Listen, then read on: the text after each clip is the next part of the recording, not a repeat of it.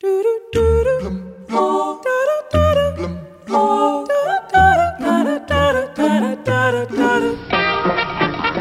people all have one thing in common besides a happy smile. They all own dependable Toyota Corollas.